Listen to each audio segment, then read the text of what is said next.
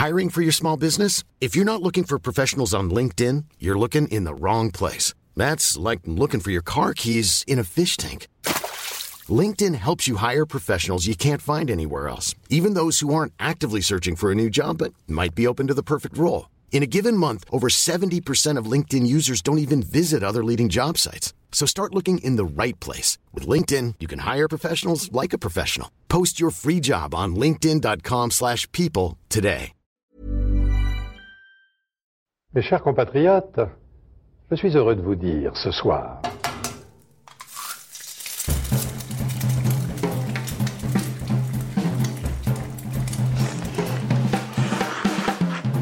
Bonjour et bienvenue dans À Poil, le podcast qui m'a nu les chefs. Je suis Julie Gerbet, la créatrice et hôte de ce podcast, et aujourd'hui vous allez écouter un homme de l'ombre qui fait énormément bouger la restauration parisienne. Il s'agit de Fabien Lombardi. Aujourd'hui encore, en fait, je veux pas imposer, je n'ai pas envie d'imposer un truc où il faut manger pour boire, où il faut euh, boire pour manger. Tu fais ce que tu veux. En fait, si tu veux venir boire un apéro, tu peux.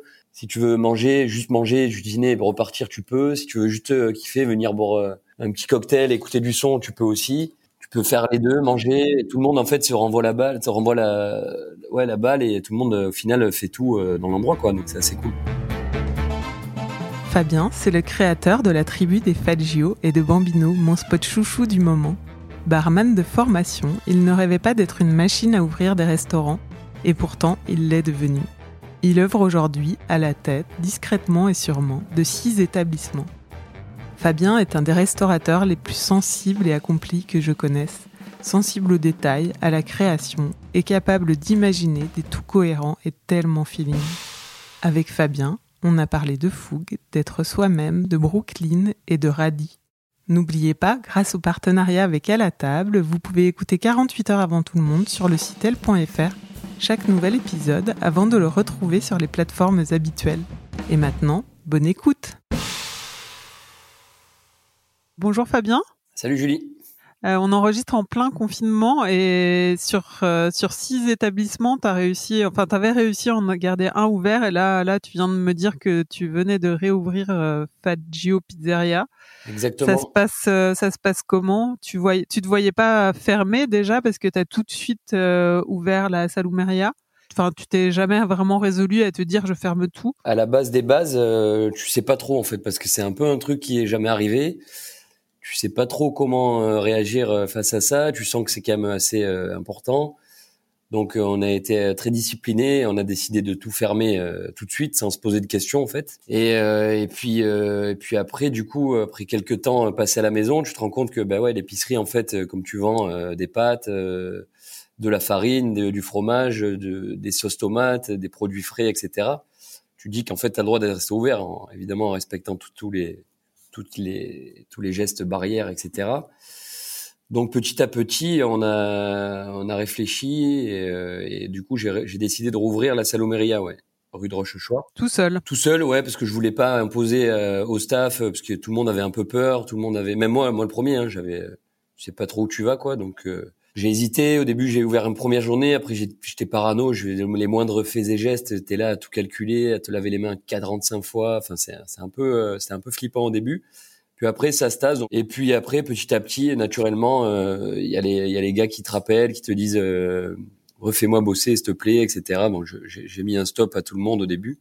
Et donc, j'ai fait ça petit à petit, quoi. Donc là, aujourd'hui, en effet, on a rouvert, enfin hier, du coup, on a rouvert la pizzeria rue de Rochechouart parce qu'elle est collée à à l'épicerie. Et en moi, c'est vrai que j'ai pas mal d'habitués, des clients du quartier euh, qui adorent euh, l'endroit et qui euh, nous ont demandé à plusieurs reprises si on pouvait rouvrir, etc. Donc on a fini par craquer et on a mis en place quelque chose d'assez carré au niveau de la des, des, normes. Enfin, personne ne rentre. Il y a une il y a une table qui, qui empêche d'entrer, etc. Il y a du gel, il y a des masques pour tout le monde, pour ceux qui travaillent en tout cas. Effectif très très très réduit. Mais euh, écoute, on a bossé hier, euh, les gens étaient contents, nous aussi, de revoir des visages, de revoir un peu de, de vie, quoi. Et financièrement, euh, c'est par exemple la, la, la, la Salumaria, tu as un peu plus de recul, ça va faire un mois.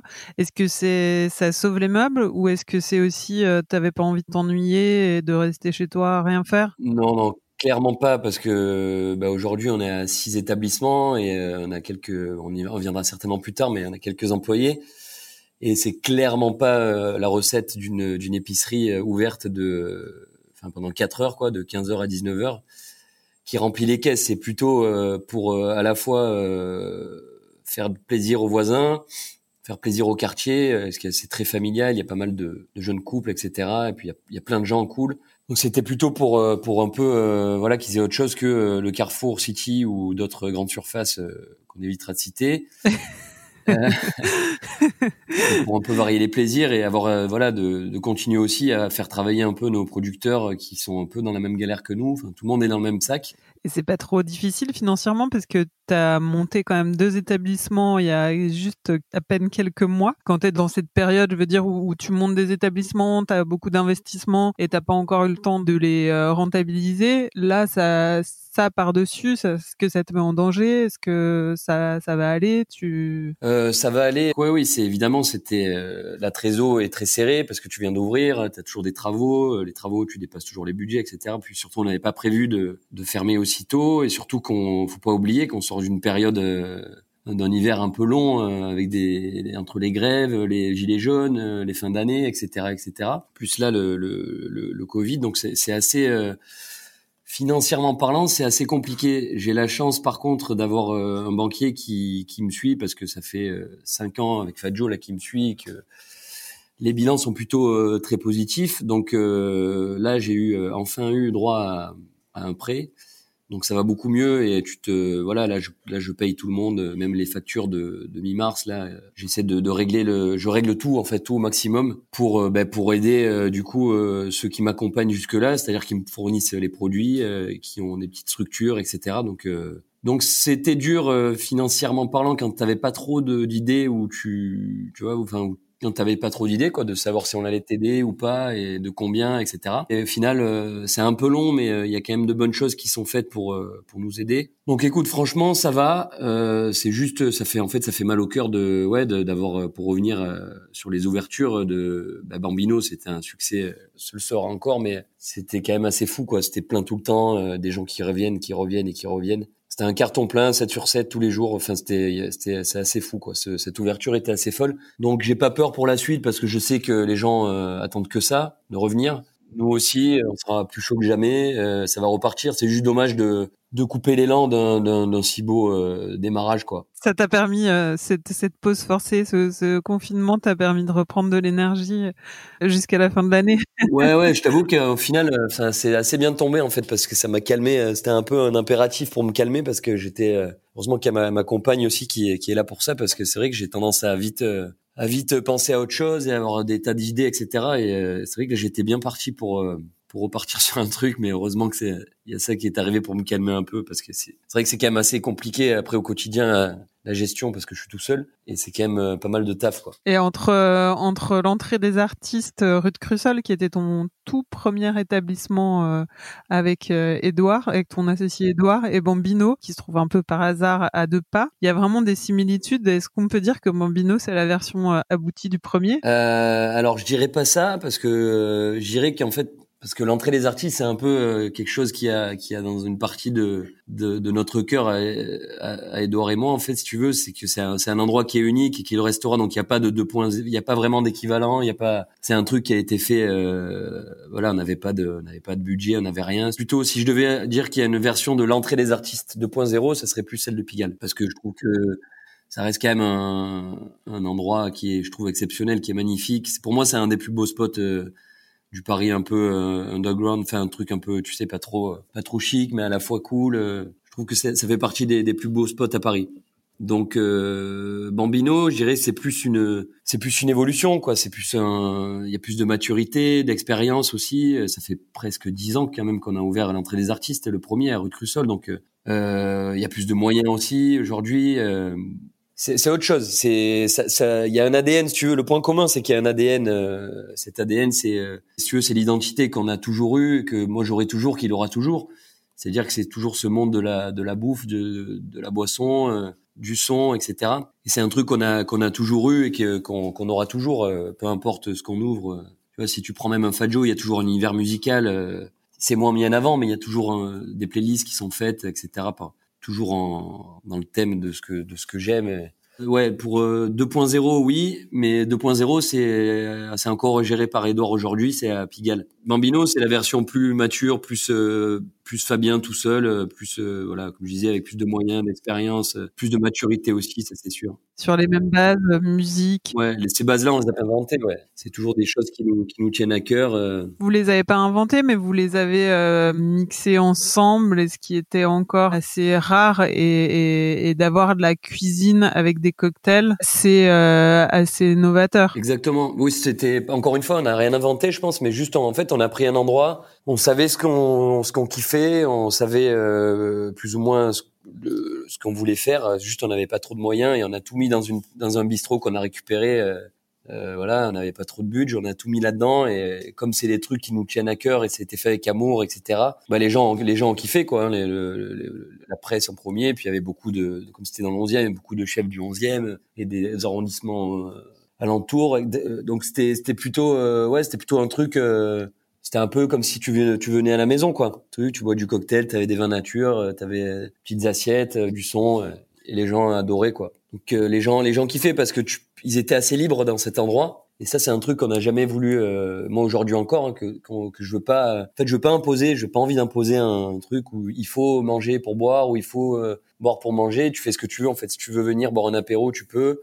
Si tu veux manger, juste manger, juste dîner, repartir, tu peux. Si tu veux juste euh, kiffer, venir boire un petit cocktail, écouter du son, tu peux aussi peux faire les deux, manger. Et tout le monde en fait se renvoie la balle, se renvoie la, ouais, la balle et tout le monde au final fait tout euh, dans l'endroit quoi. Donc c'est assez cool. Et Bambino, ça reste, euh, ça reste euh, comme ça en fait.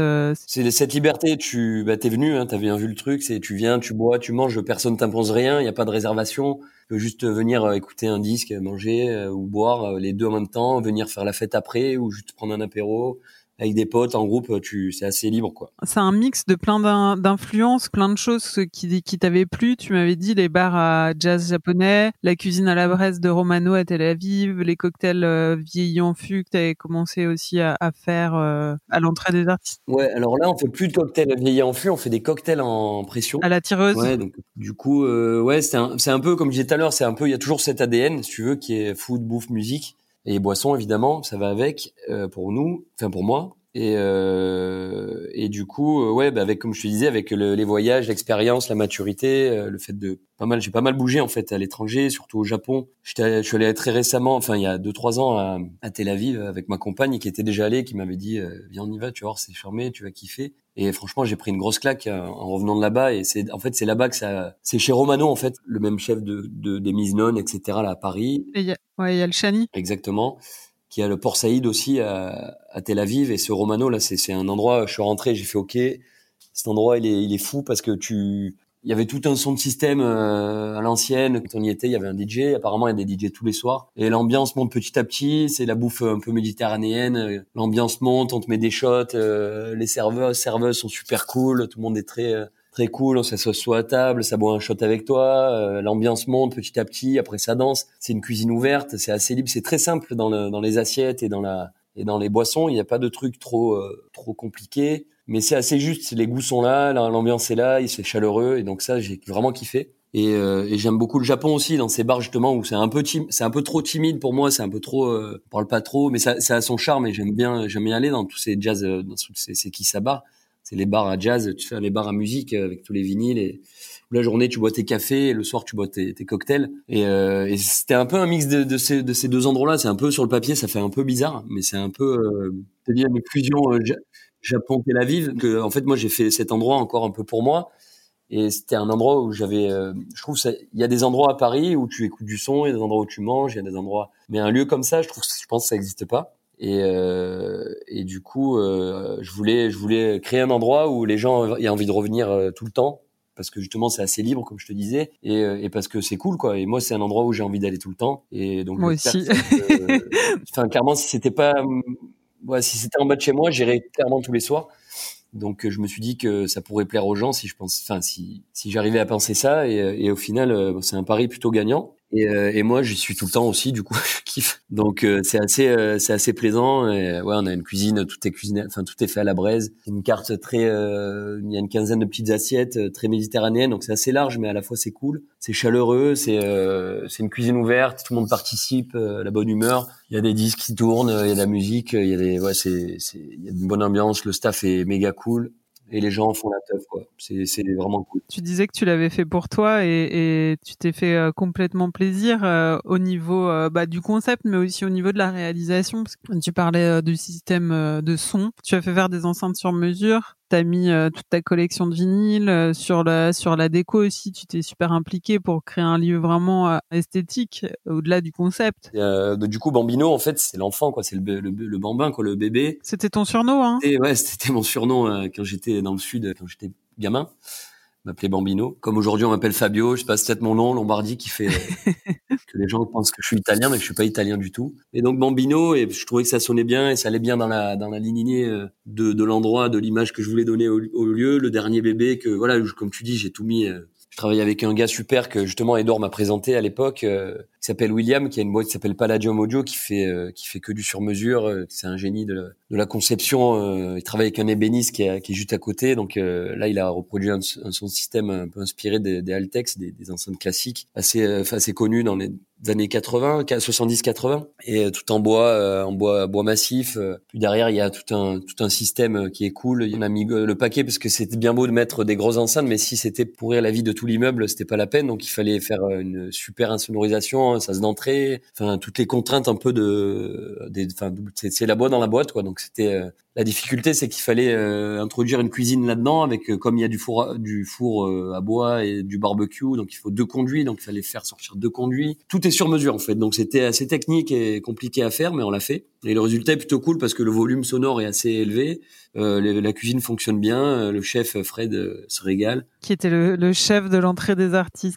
Ouais, c'est un peu, on revient un peu, on fait un peu la famille. Il y a Clément aussi qui est mon manager aujourd'hui, qui était qui était là à Fadjo au tout début, qui était manager de Fadjo. Donc là, il est, il est, il est chez nous là-bas. Enfin, c'est tout un. Il y a beaucoup, beaucoup. Il y a Séverine aussi en cuisine, sans touch, qui est, que j'ai formé au bar à l'époque, les cocktails, qui que j'ai rencontré euh, via via la musique et euh, qui après j'ai que j'ai formé pour les cocktails et qui donc là aujourd'hui a fait Ferrandi et qui est en cuisine, qui cuisine chez nous aussi. Donc c'est quand même euh, il y a quand même pas mal de fidèles entre guillemets, je dirais, qui sont qui sont revenus, qui ont été séduits par le projet et ça se fait naturellement. Et en fait ça c'est on a l'impression que c'est ouvert depuis euh, dix ans déjà ce truc là parce que parce qu'on se sent bien dans ce lieu. On a l'impression qu'il est c'est bien huilé parce qu'on se fait déchirer tous les soirs. Donc on a pris l'habitude de pouvoir bosser euh, pas mal s'organiser. Et puis on se connaît tous. Et puis les clients sont plus ou moins les mêmes. Et on retrouve des clients aussi euh, qu'on avait à l'époque et qui sont contents de nous retrouver parce que c'est vraiment à deux rues parallèles de l'entrée des artistes de l'entrée des artistes. Il y a Bettino en fait aussi en face, un disquaire que j'ai connu à l'époque avec Edor où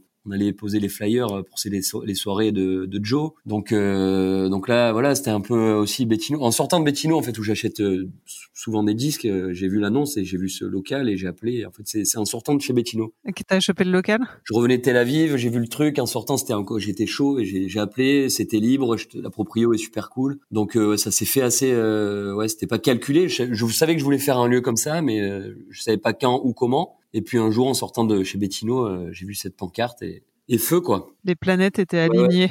Ouais, étaient alignées. Enfin, il y a tout qui va bien quoi. T'imaginais avoir autant d'affaires, euh, six affaires à, à... Quel âge t'as? 33 34. Je vais avoir 35 en, ouais, le 10 juillet. J'espère qu'on sera sorti de tout ce truc pour faire une grosse teuf là parce que ah ouais.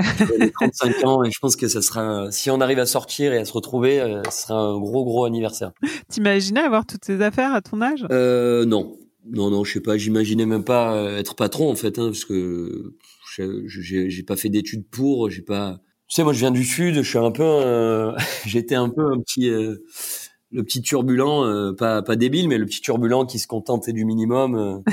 et puis je n'avais pas forcément de. Ouais, moi je voulais bosser, je voulais être tranquille, je voulais pas. J'ai pas fait d'école de commerce, de trucs. je voulais pas être une machine à ouvrir des des machines, des, des restos, des trucs. J'y pensais même pas. Tu voulais faire je savais pas trop. Je savais, j'en savais rien. Moi, j'ai toujours joué au foot, donc je j'ai jamais espéré être footballeur pro parce que j'ai pas le physique. Mais euh, j'aimais ça, j'aimais les potes, j'aimais aller à la plage, euh, j'aimais voilà, j'aimais la vie quoi. Et colotelière, c'était par euh, dépit? Non, même pas. C'est encore pire, c'est que j'étais pas un cancre, mais comme je foutais rien, si tu veux, on a eu ma mère avait un contact de quelqu'un dans une école hôtelière, une super école hôtelière pour le coup à Marseille, et j'ai été pistonné. Donc c'est te dire le niveau de le niveau du mec quoi.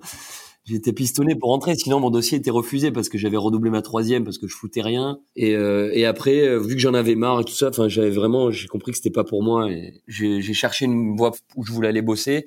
Comme j'avais fait des saisons à Cassis parce que j'ai grandi à Cassis, j'avais fait des saisons en, tant que serveur, en cuisine, à la plonge euh, à Cassis. Je me suis dit tiens, lycée hôtelier. On m'a pas pris, on m'a pistonné, donc je suis rentré à Marseille l'année d'après, où là j'ai fait mon j'ai fait euh, en fait j'étais pressé de travailler quoi de rentrer dans la vie active d'avoir mon appart d'avoir ma vie quoi. Et euh, donc j'ai fait mon BEP et après j'ai fait donc là j'ai fait la cuisine et de la de la cuisine, j'ai appris un peu les bases de la cuisine, de la salle. BEP Bac Pro et mon, mon année, mon année complémentaire, ils appellent ça une mention complémentaire, comme si c'était un truc euh, Bac plus 12, euh, tu vois, mais en fait c'est juste une année de plus où tu apprends soit la sommellerie, soit le, soit le bar, le milieu du bar, les cocktails, euh, l'élaboration des spiritueux, tout ça, tout ce qui, tout ce qui est lié à l'alcool, quoi. Et donc j'ai fait cette année-là qui était j'avais des bons résultats pour le coup en BEP bac parce que c'était un truc qui me plaisait et euh, j'y allais volontiers, il y avait la practice, tout ça, donc euh, on faisait de la cuisine, on faisait de la, on faisait du service, on apprenait vraiment les bases et c'était cool. Et donc après, j'ai décidé de faire cette mention. On était, il y avait que 12 élèves sur les 400 euh, à peu près présentation de la région parce que c'était pas région. Donc j'ai été pris pas par piston parce que j'étais j'avais des bons résultats. Donc j'ai fait cette mention euh, complémentaire euh, barman euh, et là j'ai kiffé. On était les restats du lycée, costard spécial, fil prioritaire dans la cantine et tout. C'était c'est l'année où tu commences à avoir un scooter un peu un peu cool, tu commences à avoir les filles qui te courent après et tout parce que t'es barman, enfin, c'est un peu t'as as 16 17 ans quoi donc t'es un peu tu vois t'es un gamin donc 17 enfin 16 entre 16 et 18 quoi, je sais plus exactement mais voilà, t'es un gamin. Et t'as choisi le bar pour ça pour euh, pas faire la queue à la cantine et avoir Ouais, et, ils nous rendaient fous là les mecs parce que nous on poireautait pendant des heures là avec notre costard euh, en, papier crépon noir et notre chemise blanche et notre nœud pape là. Et eux ils avaient leur petit pantalon gris euh, gris chiné, veste bleue croisée avec la, la cravate de l'association des barman de France rouge avec la chemise blanche nickel et ça nous rendait fous. Donc euh, t'en avais qui étaient enfin il y avait qui étaient garés devant avec les caisses et son système devant, tu sais, ils faisaient un peu les kékés. Nous on était là à pied dehors enfin pendant les années BEP et bac donc ça rendait un peu fou. Donc euh, non, c'était marrant, mais je j'ai pas fait ça pour ça. Mais non, non, parce que je voulais continuer dans cette branche, ça me plaisait. Et puis que ouais, puis ça m'intéressait quoi, de d'apprendre à faire des cocktails. Euh, T'avais des stages prestigieux dans les palaces, euh, comme dans les cuisines d'ailleurs. Mais la cuisine dans les palaces, c'est moins sexy que dans derrière un bar. C'est c'est plus dur. Et donc voilà, j'ai commencé comme ça quoi. Après, euh, ben ouais, après c'est les c'est les stages, les trucs. Euh. Plaza, Parc Hyatt, Monte Carlo. Voilà, donc là on te on t'oblige pas, mais c'est c'est c'est parce que c'est comme ça, donc c'est forcément des des, des stages euh, des stages dans des dans des palaces, dans des endroits, dans des, des cuisines étoilées, dans des dans des endroits luxe quoi. Ouais, puis pour revenir 20 ans, 20 enfin non, peut-être pas 20 ans, je te vieillis 15 ans en arrière, les les bars, c'était dans les palaces les bars à cocktails. Ouais, ouais, c'est clair. Enfin, il y avait toujours ces bars, mais qui étaient euh, que nos profs connaissaient. Les, enfin, il y a le Harris Bar à Paris, quoi. Tu vois. Après, sinon, c'était vraiment, on nous parlait que de bars d'hôtel, quoi. De, c'était des bars qui dépendaient d'un hôtel, avec le chef barman qui a 75 ans, qui est là depuis, euh, qu'il a 18 ans. Euh, tu payes ton cocktail hyper cher. c'est ça, quoi. Toi, t'as commencé dans ce milieu. Enfin, ta culture du cocktail, tu l'as eu dans ce milieu-là. Ah complètement, ouais, parce que c'était comme ça. On, on était, on n'imaginait même pas qu'il y avait des, qu'on pouvait faire des cocktails euh, dans des bars euh, indépendants euh, avec des, des, jus de fruits frais, des, je sais pas, des sirops maison, des bitters maison, des trucs comme on a connu plus tard, quoi. Ouais, c'était un autre monde. Mais non, non, c'était curaçao bleu, les cocktails France bleu, blanc, rouge à l'étage. truc bien kitsch quoi que tu quand tu livres quand tu t'ouvres un bouquin cocktail les classiques voilà tu tombes sur des trucs comme ça quoi et qu'est-ce que tu retiens de toutes ces années là de, de passage dans les palaces, dans les dans les bars euh, bars d'hôtel? Euh, Je retiens beaucoup de trucs euh, négatifs, pas cool. Pas mal de trucs cool dans le sens où ça t'apporte pas mal de rigueur. Ça, te calme un peu quoi quand t'es un peu foufou comme je l'étais. et ça, te cadre, ça t'apprend à, respecter vraiment toutes les règles de service et de justifier le fait qu'un mec qui paye son cocktail je sais pas, 20, 25 euros, parce qu'il paye pas les produits, clairement. paye vraiment un service, un cadre, voilà, quoi. Tout dit, hein parce que les produits utilisés euh, sont crachés sur les hôtels. Euh, peut-être que maintenant ça a changé, je veux pas parler sans savoir, mais à l'époque, c'était des produits de pas très bonne qualité, quoi. C'était des trucs, des liqueurs, des liqueurs industrielles, les sirops, pareil, des trucs. Il y avait, il y avait quasi rien de maison, quoi. Des, des, des purées de fruits, c'est du truc surgelé. Enfin, c'est pas, c'était pas cool pour ça si tu veux. Mais euh, donc moi j'ai fait pas mal d'hôtels comme ça. Par contre, tu te projetais à, rester dans, dans cet univers de luxe ou, ou... Ben, au début, tu te dis, euh, tu sais, t'es jeune, donc t'arrives dans le milieu professionnel, euh, t'es plus, t'es plus chez toi, t'arrives à Paris. Moi, pour ma part, j'étais, je suis arrivé à Paris au Parc Hayat.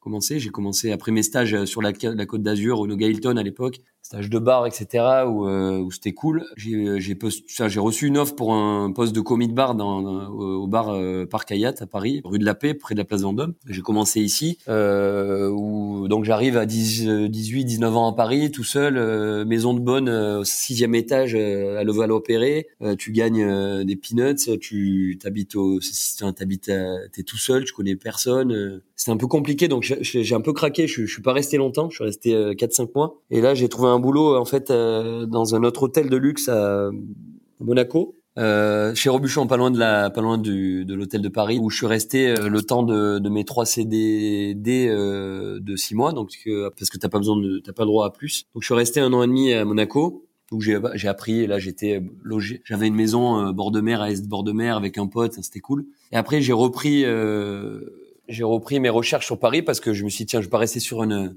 sur une, une mauvaise expérience et un, et un, échec. Donc je suis reparti avec un peu plus de maturité, un peu plus de d'envie. Et donc là, je suis arrivé euh, au Plaza Athénée. Je suis resté deux ans. Et après, j'ai fait le Murano. Donc euh, voilà, j'étais. Euh, mais ça me saoulait un peu cet univers de luxe où il faut. t'as un numéro, tu vas chercher ton costume, t'as un numéro derrière, quoi. C'est pas ton nom, tu sais, c'est plein de trucs. Puis j'avais pas envie de voir quand je regardais autour de moi dans la hiérarchie ça te faisait pas rêver? J'avais pas envie d'être chef barman euh, à 60 60 balais dans l'endroit et d'être là depuis 35 piges, euh, de pas évoluer, de pas enfin euh, de pas aller plus loin que ça quoi, tu vois, c'était c'est quand même un univers qui est qui est assez assez compliqué parce que tu as une clientèle spéciale qui est qui est qui vit pas dans le même univers que toi et tu dois t'aligner à leur mode de vie et toi t'as pas forcément les mêmes réflexes de, de vie quoi de tous les jours donc c'est un peu c'est un peu jouer un rôle aussi d'être euh, d'être dans un au service dans un palace euh, parce que t'as clairement pas la même euh, la même vie quoi que les que les clients quoi. On n'est pas dans la même sphère quoi.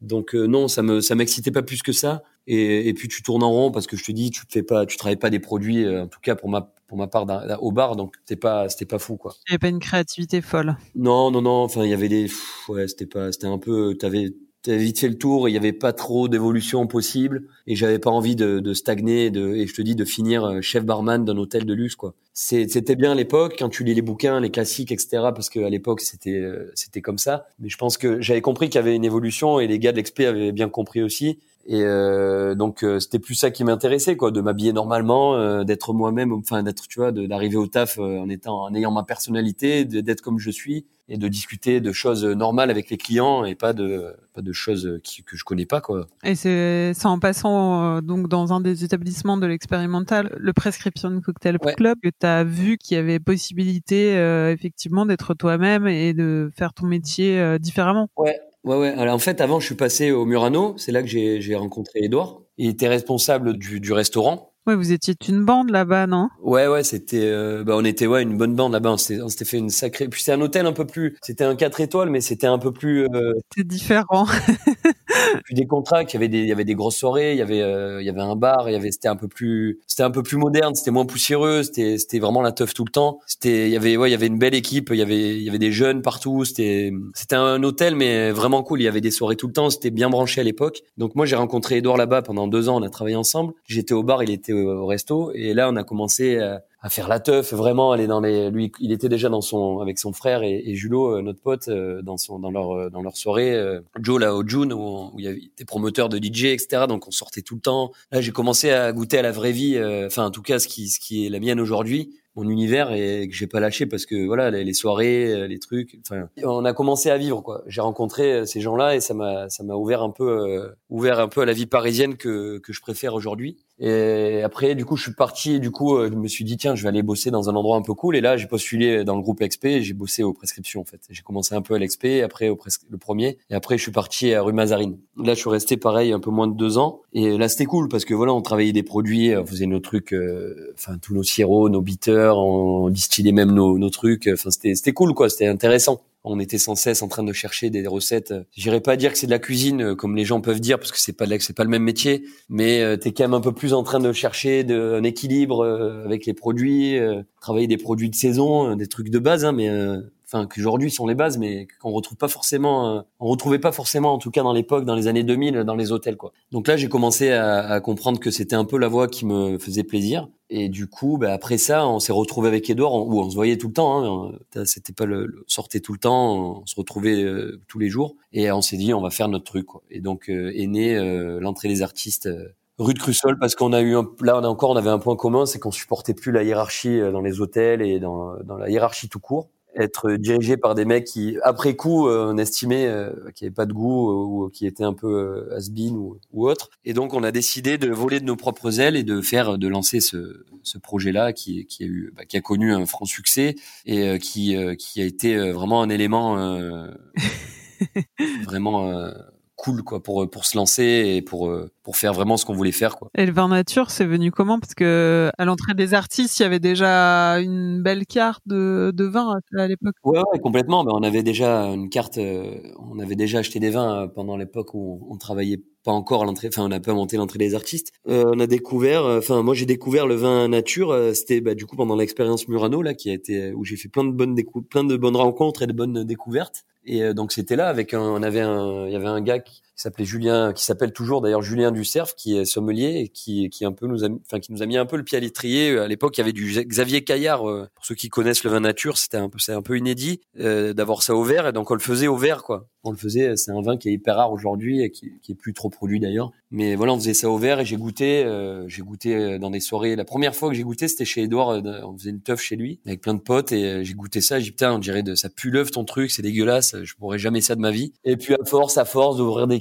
à Murano et de sortir et d'aller faire des restos, enfin de s'y mettre un peu quoi, de comprendre et tout. Euh, depuis voilà, on n'a pas lâché quoi. C'est impossible même pour faire, euh, même pour déglacer euh, des oignons, je pourrais même plus utiliser un, un, vin de, de, supermarché quoi. Donc c'était l'époque Murano et ensuite en effet quand on a lancé l'entrée des artistes, on était déjà bien imprégné puisqu'on a ouvert en 2000, 2000 c'était 2011, été 2011. C'était plus facile d'être deux pour se lancer au début parce que tu disais que tu avais jamais vraiment rêvé d'être entrepreneur, mais mais euh, mais finalement tu l'as fait. Ouais, c'était pas un truc que je m'étais dit. De, de, je me suis pas dit tiens je vais être je vais être entrepreneur, je vais ouvrir plein de bouclards. C'était pas un rêve. Naturellement, non non non non. Ça s'est fait naturellement. Après, peut-être qu'à un moment, je me suis dit, tiens, ça serait cool d'avoir euh, un, resto, un bar, un truc. Donc, c'est ce qui s'est passé. Mais après, je me suis pas dit, je vais, je vais faire euh, six restos, cinq, si j'ai pas calculé, c'est plus des opportunités. C'était plus facile d'être deux avec Edouard pour, pour, pour commencer? C'était plus facile, ouais, clairement, clairement, parce que bah, c'est déjà c'est ta première affaire, t'as pas d'argent, euh, et puis t'es plus fort à deux, quoi. T'es plus fort. Euh, moi, moi, le, le, Edouard, il est, il est, plus âgé que moi, donc euh, je vais pas donner son âge parce que ça se fait pas. Mais il était déjà un peu plus mature que moi à l'époque, donc euh, donc je peux dire que c'est un peu aussi je suis un peu laissé guider, j'amenais mes j'avais un peu la moi la folie, les trucs donc on était assez complémentaires sur plein de choses. Et donc nous c'était c'était bien d'être deux pour euh, justement cette complémentarité pour euh, pour arriver à lui il avait euh, plutôt le côté un peu c'était un peu la force tranquille, moi j'étais un peu la fougue. Et ça a bien pris parce que du coup voilà ça c'était c'était un binôme qui qui marchait bien ouais. Et du coup on s'est pas trompé parce qu'on a on a on a marché dès le départ, c'était cool. Ça a plu donc c'était très important d'être à deux. Après il y en a je pense il y a des gens qui s'en sortent mieux que d'autres seuls, je sais pas. Mais en tout cas, moi, je suis content d'avoir fait euh, avec euh, un pote à la base, ouais. Et aujourd'hui, euh, enfin aujourd'hui, en tout cas en 2015, quand tu as ouvert la pizzeria, c'était plus facile de l'avoir fait déjà une première fois et ça t'a aidé à, à, te lancer seul avec la pizzeria? Euh, Ça m'a aidé, c'est certain, parce que j'avais des, des, des, bases, des réflexes à avoir, etc. Puis après, c'est tout un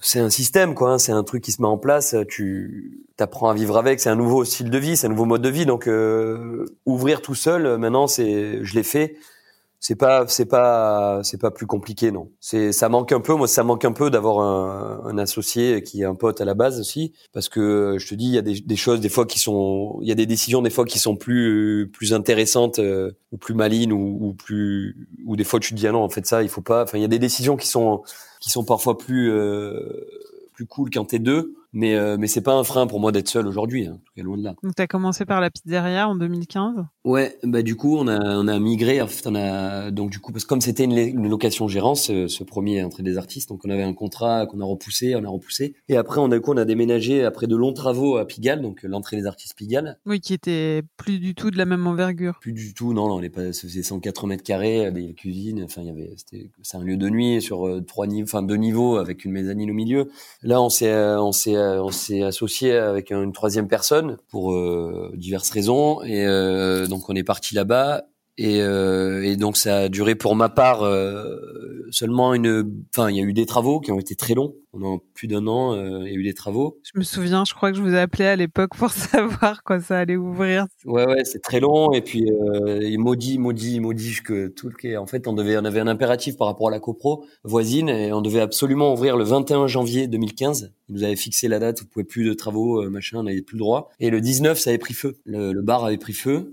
En gros, il y avait des ouvriers qui travaillaient jour et nuit, euh, qui finissaient le, le, parquet, donc ils sciaient derrière le bar et, euh, et, ils fumaient des clopes évidemment à l'intérieur. Et en fait, il y a un mégot qui a dû rester, qui est parti dans les sciures qui étaient sous les plans de travail de bar en inox et ça a pris, euh, ça a pris doucement et ça a cramé toute la nuit. Et c'est le, le voisin de garde, le gardien de l'immeuble d'à côté, le veilleur de nuit en fait, qui nous a appelé euh, super tôt. Moi, j'habitais à côté à l'époque pour nous dire qu'il y avait de la fumée qui sortait de la fenêtre, euh, qui heureusement était cassée à l'étage. Et, euh, et, en fait, voilà, il appelait les pompiers. Moi, quand je suis arrivé sur place, il y avait pompiers euh, qui avaient cassé la porte de secours. Il y avait 20 cm d'eau partout, tout cramé parce qu'il y a beaucoup de bois dedans. Donc deux jours avant, ça avait cramé. Donc ça partait très mal. Déjà après un an et demi de travaux, le truc qui brûle deux jours avant l'ouverture. Déjà, moi j'étais assez épuisé de ça. Après, on a ouvert, c'était cool. Euh, pour diverses raisons, euh, moi, je suis resté un an là-bas. J'ai ouvert en parallèle Fadjo, du coup, rue de Rochechouart, qui est pas très loin parce que je devais gérer les deux à côté. Donc, j'ai cherché un local euh, pas loin. Là, tout seul, donc. Tout seul, du coup, ouais. Donc, j'ai trouvé un local qui était vide, euh, donc à un kilomètre vol d'oiseau, où j'ai jonglé un peu sur les deux, les travaux, Fad, le Fadjo et la création de Fadjo et et l'entrée des artistes. Je faisais la, on faisait la nuit, etc. moi, je me suis pas trop entendu avec le, le troisième associé, donc voilà, il y avait tout un tas de trucs qui ont fait que j'ai quitté euh, euh, l'association malheureusement et donc je me suis recentré, enfin concentré du coup sur euh, Fadjo et, et le reste après quoi. Et la pizzeria au début c'était l'idée de retrouver un peu les pizzas de ton enfance à, à Cassis. Ouais, c'était un peu en fait un, à la base des bases c'était plutôt refaire un, un, nouveau truc, un nouveau challenge, un nouveau euh, nouvelle expérience et surtout quitter le monde de la nuit parce que physiquement c'est compliqué, tu finis hyper tôt, quand t'es en couple c'est encore plus dur. T'arrives à 8 heures du matin le samedi, 8 heures du matin le dimanche, tous les week-ends, euh, ouais, c'est compliqué quoi. Donc c'était un truc. Euh, après il y a le corps qui fatigue, il y a plein, il y a plein, plein, plein de facteurs qui font que c'était compliqué. Donc je voulais plus de ça à cette époque-là. C'était trop dur pour euh, pour ma vie, pour plein de trucs. Donc j'ai décidé de faire un resto et du coup, euh, ben, comme moi je suis pas, je sais cuisiner à la maison, je fais des trucs cool, mais je suis pas cuisinier, je serais incapable de gérer une cuisine en tant que chef. Que c'est un vrai métier. C'est pas parce que tu cuisines bien à la maison que tu es capable de gérer une cuisine et des cuisiniers. Donc je me suis dit, hop, je pars sur un truc qui me fait kiffer. Je revenais de Brooklyn, j'étais chez, j'étais allé chez Roberta, j'avais kiffé l'endroit. Je me suis dit, la pizza, c'est peut-être un truc plus facile, monoproduit. Ça me fait kiffer le vin nature, le truc, ça n'existe pas forcément à Paris. Euh, moi, quand j'étais petit, euh, mon grand-père, il m'a amené à, à, côté de la Cassis, à Roquefort-la-Bédoule, ce village super sexy, où il y avait un vieux qui faisait euh, de la, de la, qui avait un potager, un jardin pas loin de, de, de ce village justement, et qui avait, euh, qui s'était fait un, un camion euh, Citroën un peu avec euh, comme les Piaggio mais Citroën avec l'arrière du truck en, en, mode four à bois quoi, ciel ouvert. Et il faisait avec euh, les tomates de son jardin, les produits de son jardin, euh, des pizzas, mais il faisait, qui faisait, qui maîtrisait pas du tout. D'ailleurs, c'était cramé, c'était pizzas très fines, cramées, mais avec des produits. Il avait le mérite de faire des choses avec des produits pour le coup euh, de son de son potager. Et donc on allait une fois par semaine chercher ce truc-là. Et moi j'ai ce souvenir de, de, de, de pizza là avec mon grand-père euh, qui me manque beaucoup, euh, de ce, ce, ce, côté un peu four à bois, la côté pizza un peu brûlé, mais avec des bons produits dessus. J'ai ce souvenir là de gamin et ce souvenir de Robertaz où il y a ce côté un peu branché où t'as la c'est cool, t'as, t'as, tu bois de la bonne bière, c'est les gens sont les serveurs sont méga cool, de la brique, du de, des lieux un peu extérieurs, un endroit cool quoi, avec une pizza qui est bonne et qui est faite qui est cuisiné euh, au four à bois. Donc là, pareil, fusion d'idées, euh, machin, est né Fadjo euh, avec ce souvenir de gamin de pizza un peu four à bois et de ce côté un peu cool, briques cassées, machin, vin nature, la playlist hip-hop old school. que, que tout le monde connaît aujourd'hui, je pense à Paris maintenant, Fadjo. Et, et voilà, ça fait cinq ans. Là, ça fera cinq ans en août. Et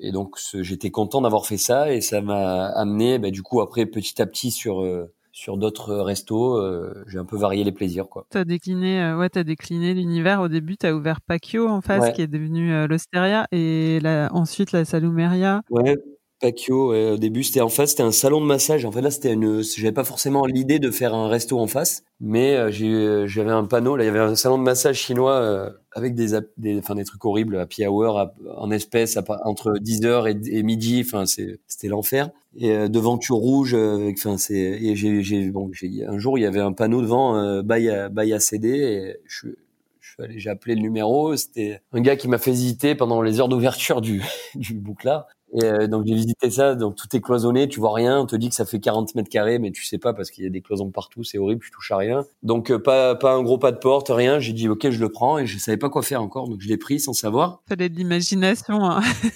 ouais ouais. Et euh, bon, il y avait pas un gros loyer, du coup je me suis dit je vais faire un truc, peut-être une cave, on verra. Je, je fais les travaux, on verra. Et là j'ai rencontré Mazaki. Euh, qui anciennement chef de, de Pierre Jancou pendant 5, 4 ou 5 ans euh, rue des Petites Écuries avec Sota. Et, euh, et du coup je l'ai rencontré au Clown Bar on buvait un coup et j'étais avec un pote et qui m'a présenté euh, Mazaki qui était là au comptoir et j'ai dit écoute voilà j'ai un local j'aimerais faire euh, je sais pas quoi. Si tu veux on fait un resto euh, fais ce que tu veux, tu voilà, on ouvre un resto. Du coup, le lendemain, il m'a dit OK, euh, ça allait très vite, donc on a fait le resto, un peu autour de Mazaki. Et comme il est japonais, qu'il est très fidèle euh, et qu'il est encore là euh, après trois ans, quatre ans maintenant bientôt, tu te dis bon, tu peux faire ça. Donc c'est ce qui s'est passé. On a fait au début un format, en fait, on s'est un peu trompé sur le format. On a fait donc Pacchio, c'était un resto de petites assiettes mais les gens comprenaient pas forcément parce que c'est configuré restaurant. Ah, c'était bien, c'est un endroit un peu chaleureux où c'est pas très tapas, si tu veux. Donc les gens commandaient, comprenaient pas.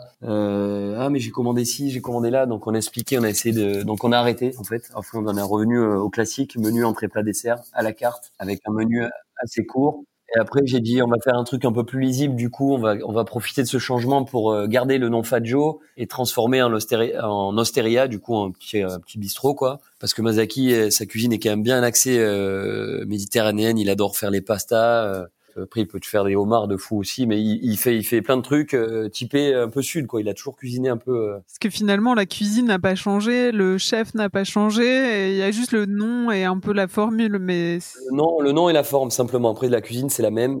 Euh, ses cuissons, ses jus, euh, sa minutie, euh, tout tout reste euh, pareil. C'est juste le, le, format en fait. Au lieu de servir dans des petites assiettes à des petits prix, on a fait des grosses assiettes avec des prix normaux, quoi, un très plat dessert avec un menu changeant, quatre entrées, quatre plats, quatre desserts, au fil des saisons évidemment, selon ses humeurs. Il y a toujours un peu une ligne dans les plats, c'est toujours un poisson, une viande et une pasta ça, ça changera pas. Donc, il tisse un peu avec ça, et puis, euh, écoute, il, se régale, nous aussi, les clients aussi. Donc, depuis, on est, on est toujours complet. C'est un lieu très chaleureux, c'est pour ça on est ouvert que le soir, sauf le samedi, dimanche. C'est un lieu, les gens prennent le temps, euh, ils sont bien, ils sont, c'est un endroit calme, contrairement à la pizzeria où la musique est très forte. Euh, voilà, c'est un autre, un autre mood. Et du coup, après, il y a un local, il y avait un Cities Market qui, qui s'est collé, qui était collé à Fadjo. C'était un peu cracra. J'aimais bien les gars qui étaient là-bas. Un jour, je suis allé les voir. Je leur ai dit, les gars, si vous partez, vous me dites, je vous reprendre local et euh, en fait c'est ce qui s'est passé. Et là, je dit, on va faire bah, une épicerie, on va faire euh, Faggio, la Salumeria. Donc la Salumeria, c'est une, c'est une épicerie où on vend beaucoup de charcuterie, euh, de vin,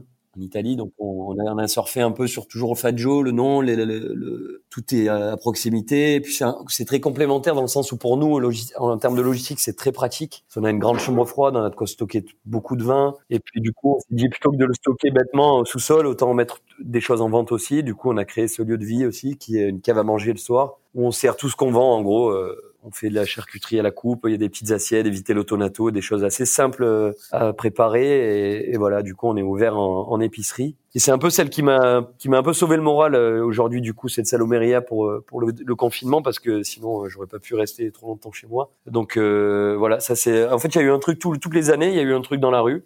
Après, il y a euh, entre l'Osteria et le et le, la Salumeria, il y a eu on a eu ce contrat là avec euh, Grand Control où on est donc euh, on est assez on est au cœur de, du, du food market.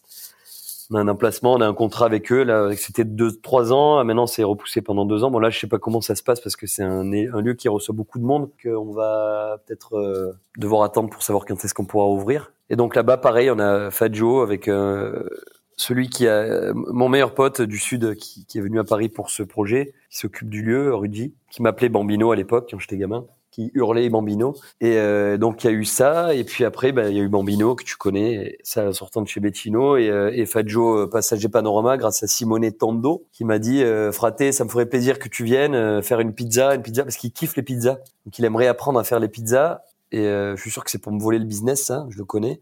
Et euh, non, je rigole. Et, euh, et du coup, il m'a dit bah, viens, on fait carnage tous les deux. Le passage des panoramas, il est à nous. Nana, j'ai un local. Euh, je te présente à la nana qui veut qui veut revendre ses trucs, etc. Bon, on est allé le voir. Ça s'est fait en fait très très rapidement. Je me suis entendu avec euh, avec Frédéric, donc l'ex patronne de, des Noglu. Et euh, donc voilà, j'ai repris ce, ce, ce local-là, genre à 20 mètres de, de Racine. Et donc là, bon, ça a été écourté rapidement, mais ça, ça commençait plutôt cool avec Simone à côté. Il y avait une bonne, un bon mood, quoi. Et donc voilà, c'était le, le, dernier, euh, avant quelques autres projets, mais là, euh, je t'avoue que c'est un peu la douche froide, donc je sais pas trop si. Euh, je pense qu'on va avoir pas mal de, de taf euh, avant de refaire quelque chose. Je pense qu'il faut être un peu maso pour ouvrir un autre truc après après confinement là. Donc on verra. C'était le dernier, le dernier en, en liste. Et donc tu saisis les opportunités qu'on te propose, tu cherches euh, des locaux pour réaliser tes idées, c'est un peu un mélange. Bah c'est un peu là comme je dis, c'est un peu un mélange des deux. Ouais, c'est un peu bah, le premier je l'ai cherché évidemment. Après c'était plus des, des, des, belles rencontres, euh, des potes, des, connexions. Puis le fait d'être implanté par exemple euh, à un endroit style rue de Rochechouart où on a trois établissements maintenant côte à côte et face à face, c'était plus ouais copinage avec les voisins. tu sens que les mecs ils, ils sont un peu leur activité elle est un peu elle est un peu terminée euh, tu sympathises tu, tu saisis les opportunités quoi. Tu après euh, t'adaptes un peu donc c'est un peu un mélange de tout ouais. mélange de contact de de recherche et de et de et d'envie aussi de, de penser à un, à un nouveau lieu quoi. Donc on va passer à l'aller-retour. Ton âge? Euh, mon âge 34 je vais sur mes, mes 35 euh, bientôt là pour le c'est pour le, le 10 juillet. Ton, ton plat ou, ou vin signature? Je n'en ai pas vraiment parce que je suis pas vraiment un cuisinier, mais à la maison, euh, je sais que j'aime bien faire plaisir avec ma bolo. Et ton plat préféré à manger? À manger, il y en a énormément. C'est une question très dure, j'imagine, pour tout le monde. Mais je dirais le kunitora udon. C'est un truc, euh, je pourrais en manger justement rue Veldo. Je pourrais en manger. Euh... D'ailleurs, je mange deux, trois fois par semaine là-bas. Je vais seul, euh, quelques fois avec des potes, euh, comme on avait pu le faire avec Simone. Mais j'adore aller là-bas. Ça me rappelle le Japon. C'est bon par les prix, mais sinon, euh, c'est magnifique. Et le, le chef ou restaurateur que tu admires le plus?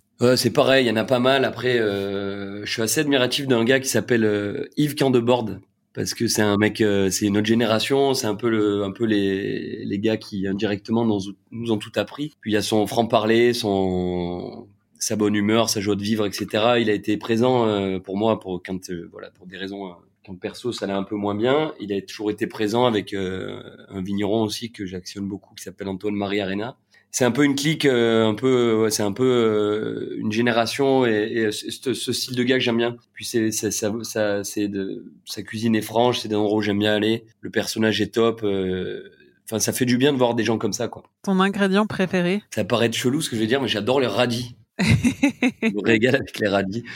C'est croquant, c'est un peu épicé. Euh, quand tu mets un peu de sel dessus, j'adore ça. J'adore les radis. Et ton ingrédient détesté? Les huîtres. Enfin, l'huître. Ah. C'est, euh, je suis pas allergique, je suis pas, euh, mon corps l'accepte pas. En fait, je crois que je déteste ça. Le goût hyper iodé comme ça, c'est, c'est la texture. C'est j'ai essayé, hein, c'est pas juste, euh, ah ça me dégoûte, c'est juste j'ai essayé plusieurs fois euh, dans des, juste comme ça euh, cru, dans des grands restos et ça passe jamais quoi. C'est pas un truc qui me parle. Ton ustensile fétiche? J'ai un petit couteau japonais pliant. J'avais ramené du Japon et qui me sert à qui me sert euh, non pas à cuisiner mais à ouvrir mes, pochettes de disques quand je les reçois par euh, courrier et, euh, et, mon courrier aussi. Du coup, j'aime bien cette je sais pas, c'est un kiff à chaque fois que je reçois un disque, je suis content. Du coup, j'ai mon petit couteau, c'est super galère à ouvrir les, emballages des disques parce que les mecs qui mettent 3 tonnes de scotch, pas cool pour l'environnement mais j'aime bien utiliser ce couteau là à ce moment-là parce que tu incises proprement et il est vraiment dédié à ça quoi. Donc je l'aime bien. Mon petit il est sur le coin de l'étagère à l'entrée, je l'aime bien. Ton dernier meilleur repas? Ces temps de confinement Du coup, là, ça fait ça fait un petit moment. J'avais j'avais pour habitude d'aller euh, très souvent au resto parce que c'est quand même aussi euh, une énorme source d'inspiration et ça fait du bien un peu de voir ce qui se passe ailleurs. Mais là, ça fait deux mois et la dernière euh, grosse claque que j'ai prise, c'était pas la première fois que j'y allais, c'était chez chez Anada, chez, chez on avait fait un dîner hyper long avec ma copine. C'était c'était c'était top. C'était vraiment top. C'était c'est Atsushi qui avait réservé la table pour nous. Enfin le bout de comptoir, un peu en dernière minute. Et, et c'était vraiment excellent. Il y avait comme d'hab. Enfin, je, je suis déjà allé deux trois fois et c'était magnifique. Sushi B, toujours dans le quartier euh, Sainte-Anne. Quoi. Le meilleur compliment qu'on t'ait fait? Ouais, C'est certainement quand, euh, quand les proches sont fiers de toi, la famille qui est assez loin, euh, ou les bons potes qui te disent euh, Mec, c'était pas gagné, t'étais un sacré petit con, mais finalement, on est fiers de toi. C'est un peu, ouais, c'est un peu un compliment parce que indirectement, tu te, tu te, tu te, tu te bats un peu pour ça aussi, quoi, pour faire, pour te faire plaisir non seulement à toi, aux clients, mais aussi pour, bah, pour recevoir un peu de, de, reconnaissance, de compliments, etc. Ça fait partie du. C'est ça qui motive aussi. Hein. Tu fais pas que ça pour toi, quoi. Donc, euh, je dirais les compliments des proches. Et la pire critique? Alors, la pire critique, ça, ça vient pas forcément d'un mec euh, en direct ou de quelqu'un ou, euh, ou de. C'est plus euh, parce que ça, en fait, tu soit en général tu t'en fous, alors tu le prends et c'est et c'est ça donne c'est une leçon et en fait ça te remet en question quand c'est justifié. Mais je dirais que c'est euh, je vais rester très poli mais c'est ces mecs là qui te défoncent sur euh, les, les, sites là style TripAdvisor ou qui savent même pas faire cuire une pasta al dente et qui te qui te défoncent euh, parce que le truc il est pas ci il est pas là. Mec si tu fais mieux fais le reste à la maison fais cuisine chez toi. Nous nos équipes c'est des gars qui travaillent très dur. C'est on peut pas être parfait tous les jours parce que c'est il faut le rappeler hein, on est là 7 sur 7 midi soir toute l'année. Donc il se peut que parfois euh, ce soit un peu moins bien, euh, on n'est pas des machines. Et quand c'est pas très justifié comme ça, euh, que les mecs te défoncent avec des, des, grands mots, etc., qui disent à tous leurs potes n'y allez pas, c'est un scandale, ça, ça m'énerve. Parfois c'est justifié, je dis pas que toutes les critiques négatives sont mauvaises, mais je parle de, de celles qui sont pas justifiées et pas justifiables, qui s'attaquent gratuitement à, bah, à, moi, du coup, à faire mes équipes, et du coup c'est à moi un peu indirectement, quoi. Donc les, les, critiques fondées, on les prend et c'est ça fait du bien et ça forme. Par contre, euh, les mecs qui se défoulent gratuitement parce que ils trouvent que 12 euh, euros la margarita c'est trop cher. Euh, enfin voilà. Après, c'est un exemple, hein, j'en ai des millions, mais c'est eux là, c'est ça, c'est cette critique là qui m'énerve le plus. ça signifie quoi pour toi de faire de faire ce métier? Le métier de restaurateur? Ouais, de restaurateur. Qu'est-ce que qu'est-ce que tu recherches? Bah déjà c'est une passion. Donc, euh, je pense que j'ai la chance de faire un boulot euh, qui me passionne, parce que c'est quand même euh, une énorme partie de, de tes, enfin une grosse grosse partie de tes journées et de, ta vie, quoi. Donc, il faut faire. Je pense qu'il faut quand même arriver à faire quelque chose qu'on aime, si on a la chance de le faire. Donc ça, c'est déjà bah, une passion, et ce qui m'anime, c'est ça, et et c'est tout tout ce qui tout ce qui va autour quoi. Euh, le fait de transmettre euh, son savoir aux, aux, gars aux, nouveaux gars qui arrivent dans l'équipe aux, clients euh, aux nouvelles idées le fait de pouvoir voyager de s'inspirer du coup de revenir avec plein de plein d'idées. Moi j'adore penser j'adore penser des nouveaux lieux tu vois tu, tu commences à me connaître un peu. Ce que je crois ce que j'aime le plus en fait dans tout ça c'est c'est en fait de penser un lieu d'imaginer le mood le comment on va servir qu'est-ce qu'on va faire proposer, tu vois, essayer de varier un peu les, les offres, etc. C'est marrant, c'est vraiment un truc qui revient chez les restaurateurs, c'est ce côté, euh, euh, comme tu dis, enfin c'est un peu une espèce de drogue, j'ai l'impression, tu vois, d'être sur un nouveau projet et, et, et c'est ça qui les qui les transporte le plus.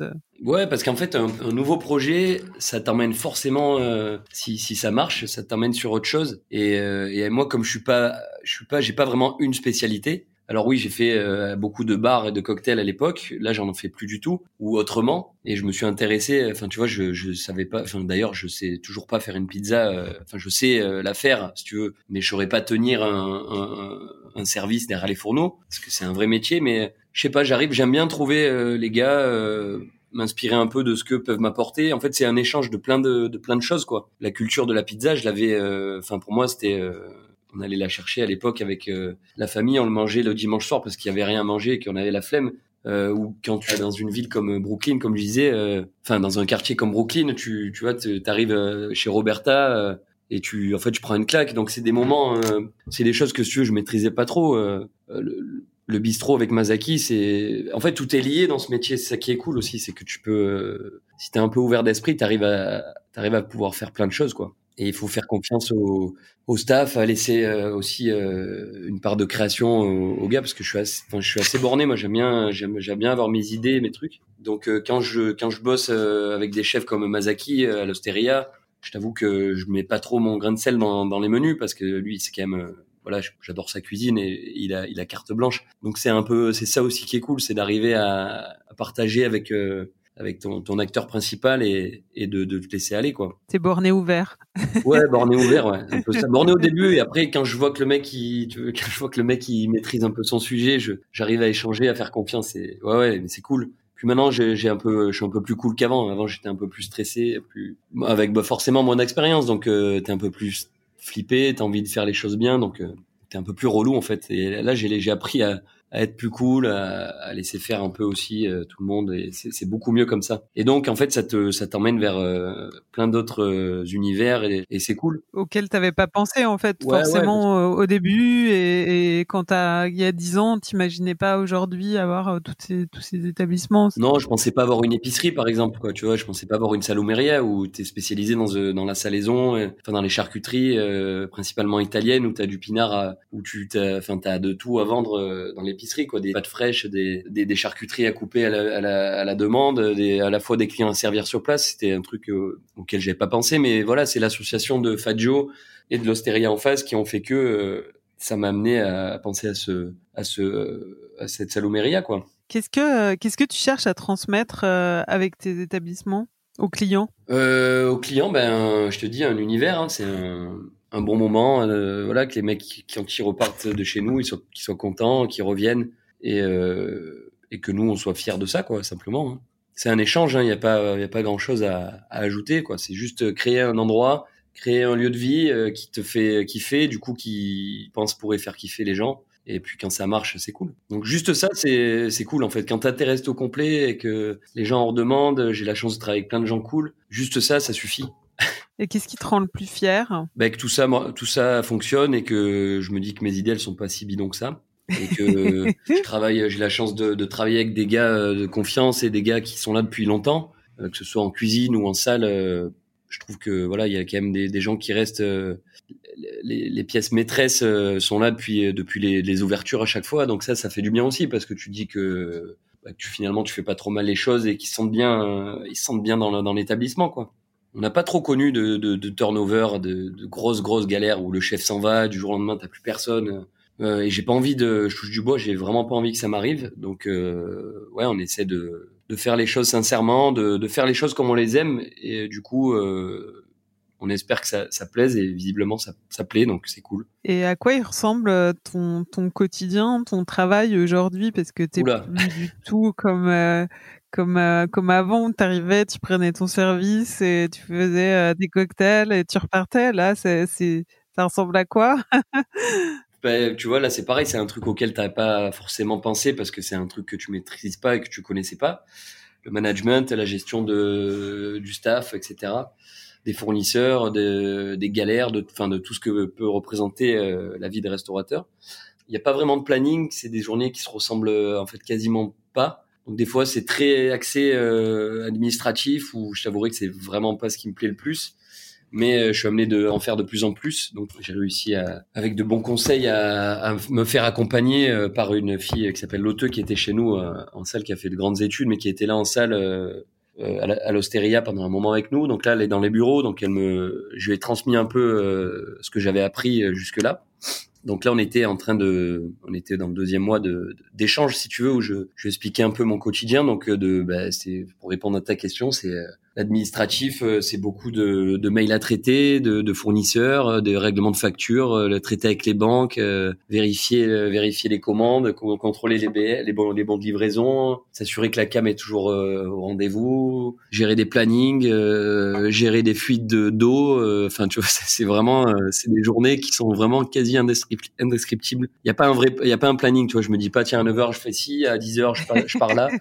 tout ce que tu commences, en fait, il y a, y a, toujours un truc, soit qui vient euh, interrompre ce que tu es en train de faire, ou alors euh, ça prend beaucoup plus de temps que prévu? Tu commences tôt et tu finis tard. tu commences tout, tu es obligé de tout finir, donc tu finis, euh, tu sais, des fois deux jours après. Et c'est c'est une question de priorité. Il y a plein de, il y a vraiment plein de choses. Puis après, des fois, il faut dépanner en service parce que bah, il y en a un qui a pas, il y en a un qui est malade, il y en a un qui s'est fait mal, il y en a un qui, voilà, c'est tout un, donc tu lâches pas vraiment le service quand même, parce qu'il y a quand même toujours. T'as plus de euh, rôle opérationnel dans un des restaurants, mais tu tu tu dépannes quand il y a besoin, quand il y a des des absents. Ou... Si un peu à Bambino, Bambino, ben, déjà c'est non seulement c'est un kiff, donc c'était un, un, un, plus dans mon planning et j'allais le soir. Et du coup, ben, j'allais serrer des pinces, euh, j'allais passer des disques, j'allais j'allais kiffer un peu, mais en bossant. Mais euh, oui, non, il y a clairement beaucoup moins de services parce que de toute façon, tu peux plus les faire. Euh, tu peux plus faire de coupures, c'est pas vrai. Euh, parce que j'étais quand même jusque là, jusqu'avant que l'auteur soit avec moi dans les bureaux, là, euh, je, faisais quand même tout tout seul. Donc six établissements tout seul avec 30 employés, c'est quand même euh, ça te laisse peu de temps pour faire les, les services et si t'as un peu de temps, franchement, t'as pas envie quoi parce que t'es es fatigué parce que l'administratif c'est en France c'est compliqué, c'est beaucoup de, il y a beaucoup beaucoup de, de, de démarches, de, de, trucs compliqués.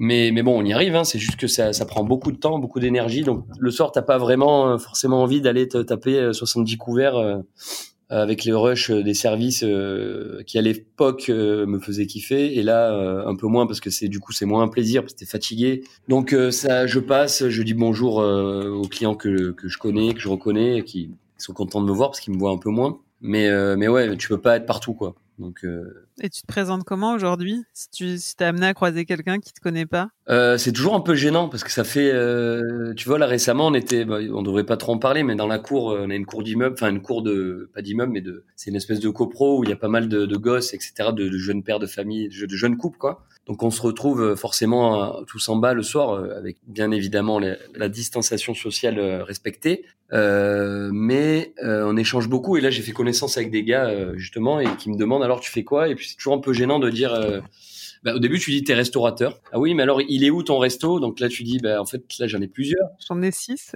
et donc ça fait un peu bouffon de dire j'en ai six. Euh, là, j'en ai un dans le 19, un dans le 18, un dans le machin truc. Donc euh, non.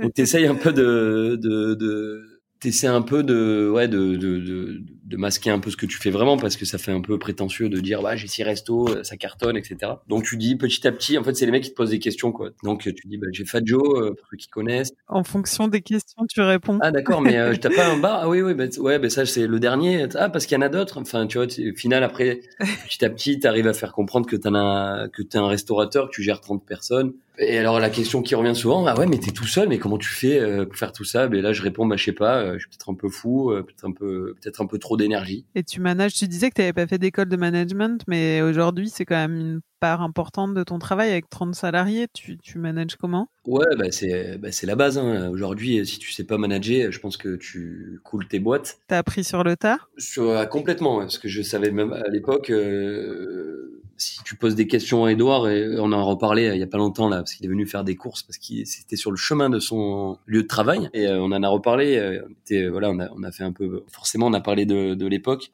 Donc euh, ouais, à l'époque, je savais, je savais pas, je savais pas quoi. J'étais hyper, t'es un peu le Marseillais qui arrive à Paris, quoi, tu vois, qui sait tout, qui sait tout sur tout, qui, c'est la réalité, hein, tu, tu vois, je, j'ai rien contre contre Marseille, etc. Mais c'est vrai que t'arrives un peu brut, t'es un peu dans un truc un peu après, t'apprends en fait avec le temps et Edouard m'a pas mal appris à l'époque. Et euh, à l'époque, non, je savais pas gérer une équipe. C'était même pas. Vous aviez euh, un employé, non? Vous aviez que Fred ou? Ouais, on avait un, mais moi je savais pas par... Enfin, j'envoyais chier tout le monde. Enfin, même Fred à l'époque, ça rendait fou Edouard. C'était pas, c'était pas du tout mon, c'était pas du tout ma qualité première. J'avais d'autres qualités. Pour, pour ça qu'on s'est bien complété à l'époque. Aujourd'hui, j'ai, voilà, j'ai 11 ans de plus. Euh, j'ai 35 balais bientôt je me considère pas comme un ancien, mais euh, loin de là. Mais juste, euh, voilà, t'apprends avec le temps et puis. Euh, tu t'es arrondi tes angles se sont, se sont arrondis. tes propres angles. Et surtout, t'apprends parce que euh, t'apprends en faisant des erreurs. En tout cas, pour ma part, c'était comme ça. Parce que quand tu parles euh, un peu trop sèchement à un mec qui se barre et qu'en fait, tu te retrouves le lendemain sans lui et que, et qu'en fait, tu te dis, ouais, putain, j'étais un peu fort peut-être. En fait, tu te rends compte que c'est pas comme ça. Donc après, t'apprends à être plus cool, mais tout en gardant une certaine, euh, une certaine, certaine rigueur. C'est venu avec le temps et j'apprends. Je sais pas si je suis arrivé, je sais pas si je suis un bon manager, mais pourra poser la question en off euh, à mon staff. Mais aujourd'hui, je sais que les mecs ils viennent et kiffent et je sais que je m'énerve plus, je, je suis pas, il y a plus grand chose qui me stresse. En tout cas, je le garde plus pour moi. Euh, donc moi, je suis un peu, euh, ouais, aujourd'hui, c'est tout, c'est tout en moi, donc c'est un peu plus compliqué pour moi. Mais la vie est plus facile pour les pour les équipes et, voilà, j'ai que des mecs qui sont là, c'est que des fidèles et ils sont tous contents. Et je pense pas qu'il y en ait en ait qui a envie de partir. Et, puis si ça devait arriver, on se poserait, on en discuterait chose que je ne pouvais pas faire à, l'époque. J'ai appris avec le temps, euh, il y a la maturité, il y a, l'expérience, il y a les erreurs qui, t'apprennent plein de choses quoi. Puis il y a le fait de discuter aussi avec euh, avec euh, les autres les proches ou, même les autres professionnels, tu vois, qui disent mec, ça plus jamais. Enfin, tu fais pas ça comme ça. Il y a plein de avec les autres patrons qui bossent aussi, qui ont mon âge ou qui sont un peu plus âgés on échange beaucoup. Il y a, il y a, y a, des, y a des, plus jeunes qui m'ont qui m'ont donné de très bons conseils. Et aujourd'hui, il y a des plus vieux qui m'en demandent. Tu vois, euh, je vais pas citer de nom parce que ça c'est pas l'idée, mais euh, c'est c'est un échange en fait. Et c'est là où c'est c'est là où je te rends compte qu'à Paris, ce qui même cool, c'est quand même qu'on on défend tous notre propre euh, nos propres business. C'est normal, mais on est quand même assez solidaires les uns des autres parce qu'au final c'est une grande famille, on est on est un cercle assez proche et il euh, n'y a pas de guéguerre quoi, c'est plus euh, la solidarité quoi. Et ça c'est très très riche, c'est des choses qu'on retrouve peut-être pas en France, je sais pas si c'est comme ça ailleurs, mais à Paris ça c'est cool. Donc c'est tout un tas de choses comme ça qui bout à bout font que bah tu deviens plus fort, tu deviens plus mature, tu deviens plus t'as plus d'idées, puis tu tu grandis quoi. C'est peut-être la définition de, de prendre prendre de l'âge quoi, de vieillir, de d'avancer. Tu m'avais dit que tu avais, avais d'autres projets pour le futur, on en avait parlé avant le confinement et notamment tu avais pensé à une occupation diurne de Bambino avec des sandwichs japonais du slow coffee. Ben ouais, ouais, ouais des idées, j'en ai malheureusement, j'en ai enfin malheureusement pour mon corps, mon petit corps qui arrive pas à suivre tout, j'en ai beaucoup trop. J'ai plein plein d'idées encore à Paris, à l'étranger, à Marseille. Ouais, Marseille, je sais pas trop. Euh. Non, non, ouais. Après, ça c'est encore un autre univers, mais c'est pourquoi pas en fait. Juste qu'il faut laisser un peu de temps à Marseille encore, je pense. Bah, tout est remis un peu en question avec euh, avec euh, bon le, le, confinement et le post-confinement, voir comment ça va se passer, mais ouais. Bah, ça m'a un peu calmé, hein, comme je te disais avant, ça m'a un peu calmé, ça m'a parce que oui, j'avais plein d'idées. Et pour rebondir ce que tu me dis, en effet, on, on doit et on, et on va, on va euh, parce que je l'ai annoncé que c'est vraiment, ça fait partie de l'idée de base euh, du projet. Donc l'idée de base du projet, c'est ce ce bambino, c'est pas juste un, un, endroit le soir où tu viens kiffer euh, en mangeant, en buvant et en écoutant du son. C'est, vraiment inspiré de ces, de ces fameux, euh, ces, ces, jazz qui s'abarrent du Japon, qui sont des lieux de vie qui ouvrent du matin au soir. En fait, la journée, t'as les petits Japs qui viennent toujours tout seul. Ils font pas la fête, hein, mais c'est toujours tout seul. Boire du café en écoutant des sons, euh, manger des petits trucs, euh, soit des pâtisseries, soit des, des petits trucs salés, des petits bols de nouilles, etc. Et le soir, ça passe en mode, euh, ça fume les clopes, ça boit des whisky, des Mizuhari, là, des, ou des highballs, ou des, des trucs de soir, quoi. Et, et pareil, ils écoutent la musique. Donc c'est deux salles enfin c'est une salle, deux ambiances. Et donc là, c'est ce que je voulais faire avec euh, Bambino, qui s'appellera euh, Ristretto. Donc ça serait le même endroit, mais avec deux ambiances. Ambiance café, jour euh, toujours la musique. Le, seul lien, c'est les enceintes et les, platines, quoi. C'est la, musique. Et par contre, on viendrait déguster de 9h à 18h, ou de 10 à 10 à 18, enfin de 9 à 17 ou de 10 à 18, je sais pas trop encore, vraiment de écouter de la musique. Euh, on, a, on a la chance d'avoir une super lumière. On est plein sud toute la journée. Il y a des grandes baies vitrées, donc il y a une super lumière. C'est un endroit très agréable aussi de jour. Ouais, le lieu est canon. En plus, la déco ressort vraiment de façon différente. Voilà, il y aurait euh, nos, nos, copains de Social Food qui s'occuperaient aussi de l'Instagram et qui créeraient un autre Instagram. En fait, ça s'appellerait Ristretto. Euh, avec la même typo de ma de ma filleule euh, Apollonia que je, je salue d'ailleurs qui a 6 ans et qui m'a fait le logo de Bambino c'est elle qui a écrit en fait donc elle, elle a fait déjà le logo euh, pour Ristretto, donc elle a écrit. Donc euh, là, on ferait tout sauf de l'expresso, sauf des ristretto. Euh, on ferait que de l'infusion, que des, des cafés filtres, des, euh, des cafés extraits en méthode japonaise, des cafés des cafés à la vietnamienne, aéropress, enfin vraiment que de la que de des cafés, euh, des, des, infusions également, des choses faciles à boire, des cold brew, enfin tout dans l'univers de du coffee shop en fait et, euh, et pour manger du salé le midi enfin je pense que ce serait toute la journée du coup des sando sandwich. C'est pain blanc euh, pain blanc pain de mie japonais avec euh, il y aurait trois variantes. Donc il y aurait une tonkatsu une omelette et une vegan un peu bon là avec les aubergines des choses comme ça. Un peu enfin clairement japonaise des recettes clairement typées Jap, euh, et ce toute la journée. Il y aurait peut-être du feuilletage aussi. Euh. Il y a un truc qui m'a qui m'a inspiré de ouf, c'était euh, Combi à, Los Angeles, où euh, il y a tout, ce, tout cet univers-là de, de sandwich euh, comme ça. Ils sont magnifiques. Il n'y en a pas des masses, mais ils sont, ils sont excellents. Ils font des, font des, des, pains des pains au chocolat et des et des croissants exceptionnels. Voilà, peu de peu d'offres comme euh, comme au Japon, pas tu comprends, tu te prends pas la tête avec des formules, c'est plus lire à droite à gauche, c'est très très réduit, mais hyper qualité pour venir un peu voilà la journée, passer un moment ou déj euh, au calme et on enchaînerait le soir sur Bambino. On arrive à la fin. Est-ce que tu aurais une recette super simple à nous donner, quelque chose qu'on peut cuisiner à la maison? Si on veut cuisiner comme Fabien Lombardi à la maison, qu'est-ce qu'on fait? Oui, c'est simple en fait. Il suffit d'aller euh, toujours dans ce, quartier, fameux quartier de Sainte-Anne, d'aller acheter des de la pâte, faire les gyoza. J'adore faire les gyoza. Je trouve pas ça très compliqué à faire.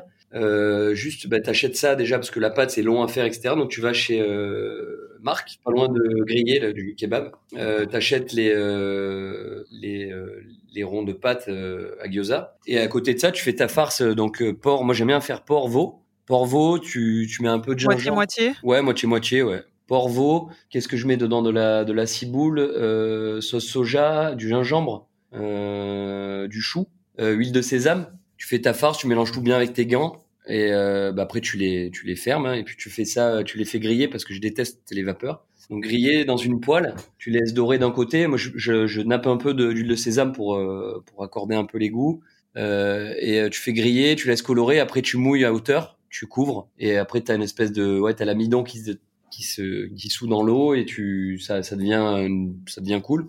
Là, ils sont bons. T'as la, as la double cuisson comme ça, un peu euh, grillé, euh, grillé vapeur là. Enfin pas vapeur, mais grillé. Euh, et, euh, et, après, tu les manges. Tu te fais en parallèle pendant que ça cuit, tu te fais une petite soja, euh, soja jus de jus d'agrumes avec un peu d'huile de piment dedans, et puis c'est parti. Hein. J'adore les gyoza. Bon bah merci Fabien. Je t'en prie. Vous venez d'écouter Fabien Lombardi, dernier épisode de la saison 3. Pour goûter à ces lieux pleins de feeling, rendez-vous chez Fagio, Fagio Osteria ou Fagio Salumeria en haut de la rue Rochechouart à Paris 9e, Fagio Passage des Panoramas ou au Grand Contrôle, ou encore chez Bambino, mon chouchou, donc rue Saint-Sébastien dans le 11e. Pendant l'été, je vais rediffuser des anciens épisodes du podcast. Vous pouvez aussi les retrouver et les écouter sur votre plateforme préférée ou sur le site à poil-lepodcast.com. N'oubliez pas de vous abonner au compte Poil Podcast sur Instagram pour ne manquer aucune nouveauté. Cet épisode a été monté par Julie TP, musique par Santiago Walsh. Rendez-vous début septembre pour une nouvelle saison d'Apoil.